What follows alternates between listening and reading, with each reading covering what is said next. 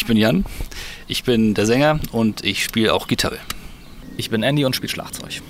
Ich bin Martin, ich spiele Keyboard und ab und zu Bass. Ich bin Simon, spiele Bass und gelegentlich Gitarre.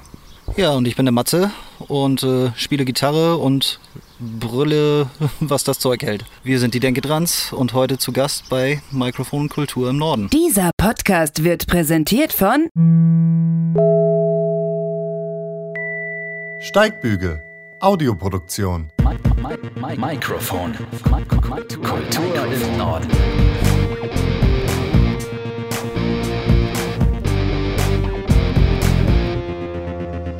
Ja, herzlich willkommen zu einer neuen Folge von Mikrofon Kultur im Norden. Schön, dass ihr mit dabei seid.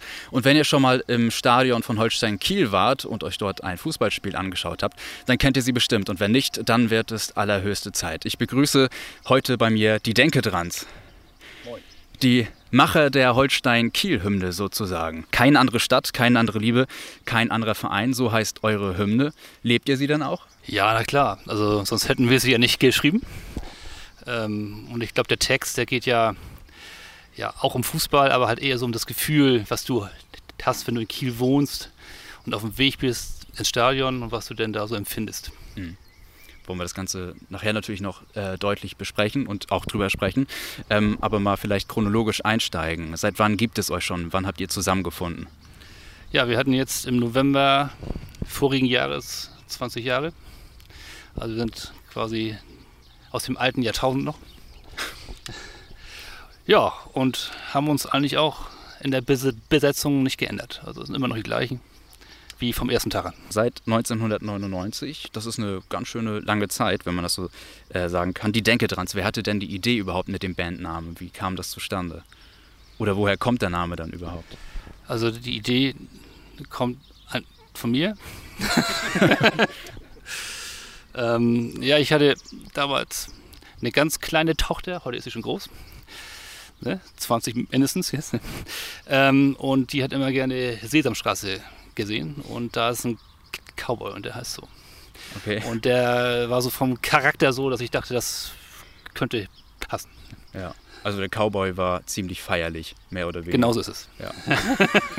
und apropos feierlich, im letzten Jahr habt ihr euer 20-jähriges Bandjubiläum gefeiert. Das war bestimmt ein besonderes Jahr für euch auch als Band, oder? Ich meine, das ist ja nicht selbstverständlich, so in der Besetzung dauerhaft dann auch zusammen zu bleiben. Nee, ich glaube schon, ja, ist mal, dass wir zum, auch in Kiel geblieben sind alle. Das ist ja heute gar nicht mehr so selbstverständlich.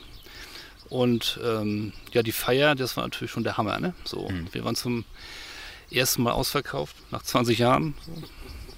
Sogar draußen waren Schlangen, Schwarzmarkt und so. Das war für uns mhm. ein erhebendes Gefühl, kann man schon so sagen. Ja. Mhm. Und hat sich in den letzten Jahren vielleicht auch eure Musikrichtung verändert? Oder wie würdet ihr erstmal eure Musikrichtung beschreiben? Vielleicht das mal allgemein, erstmal.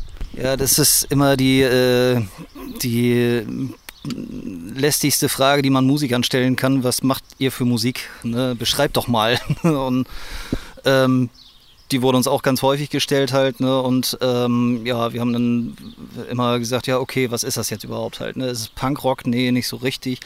Ist es Deutschrock? Ja, ja, auch nicht ganz. Irgendwie so ein paar englische Stücke sind irgendwo auch dazwischen, also von ganz früher noch, aber mhm. egal, auf jeden Fall, äh, nee, passt auch nicht so richtig. Ist es Rock, Pop? Ja, klingt irgendwie langweilig halt, ne?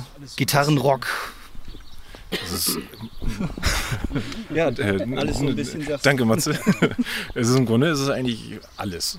Ja. Alles so ein bisschen. Also jeder hört, glaube ich, privat verschiedensten Kram und jeder hat dann so seinen Einfluss, den er so mit reinbringt und im Endeffekt kommt nachher sowas dabei raus. Mhm. Ja, Matze. Ja, also letztendlich halt ne, haben wir dann äh, das Ganze eben Ackerrock Royal genannt. Einfach um mal zu sagen, halt, ja, das ist das, was wir machen halt. Ne? Und hm. ja, so heißt jetzt auch das aktuelle, das äh, 2018 rausgekommene Album. Hm.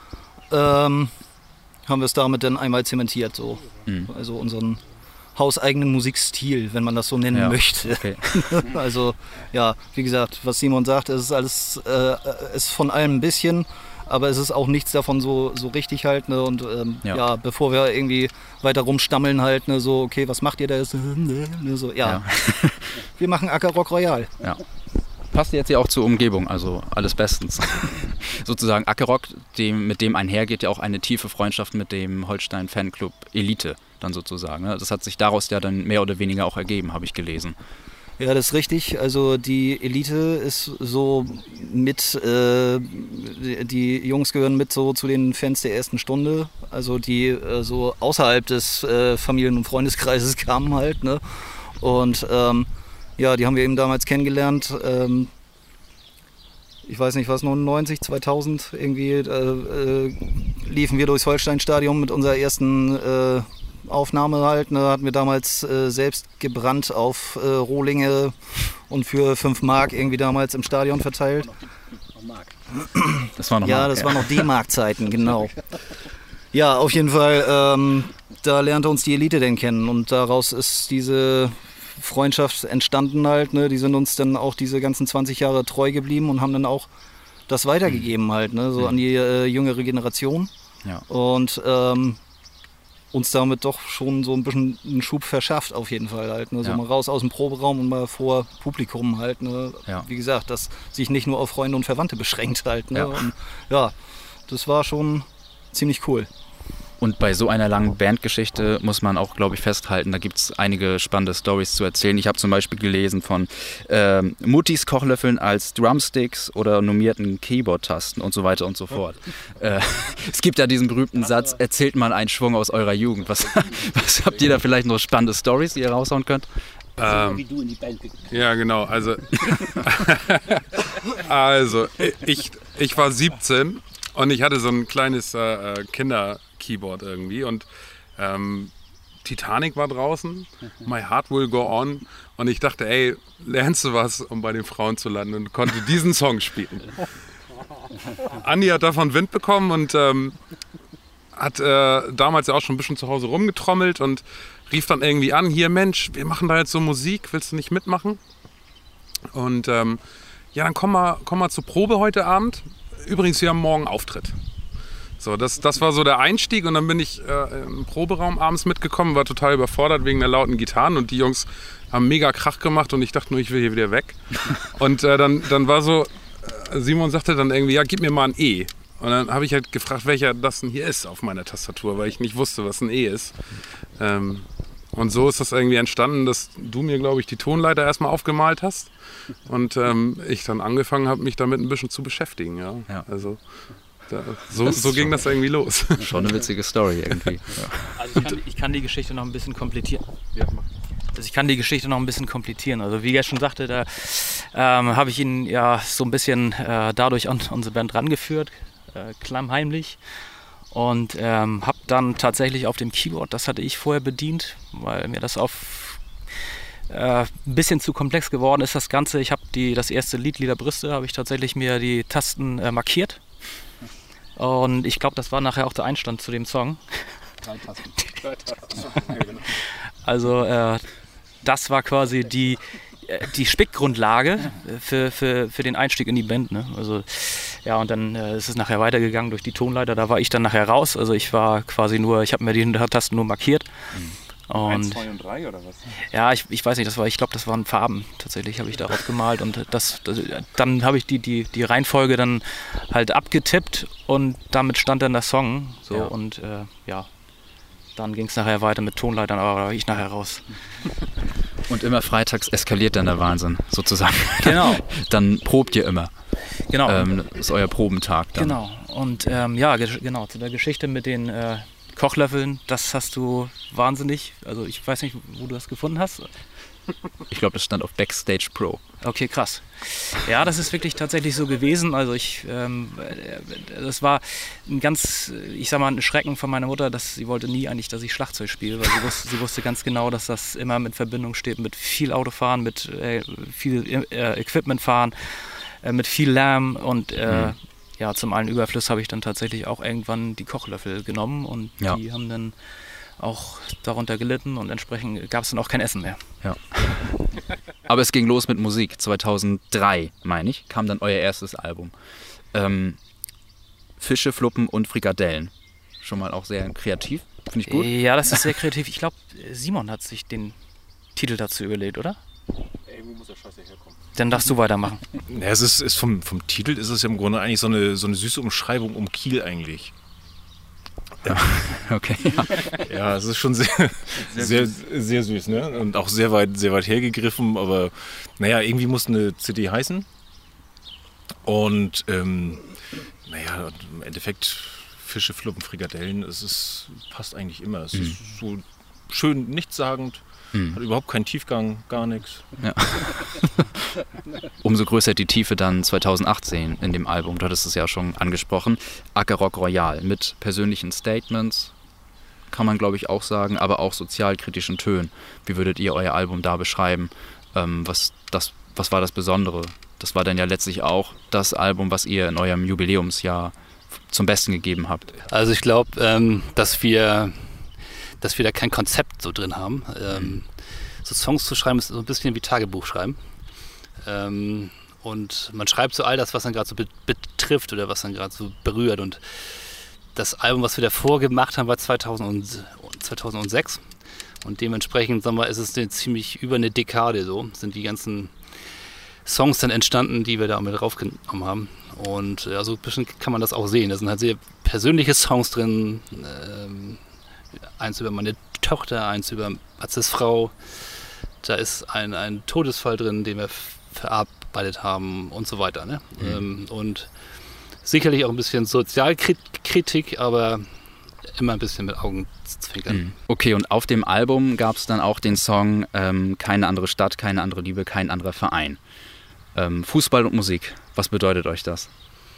Also das ist so ein bisschen so mein, meine zweite Seite. So, ich habe neben meiner Familie immer Fußball gespielt. Bin bis heute noch Trainer, so. das kann ich nicht sein lassen und habe immer Musik gemacht, seitdem ich 12, 13 mhm. bin. Nie gut. Nie, nie, nie gut, also weder gut Fußball noch gut Musik, ähm, aber, aber musikalisch läuft es doch. Ja, aber das waren, das waren so immer so meine beiden Seiten so und ähm, ja, die konnte ich da so ein bisschen kombinieren mit dem Song. Mhm. Oder schon vorher, vorher ja auch schon. Mhm.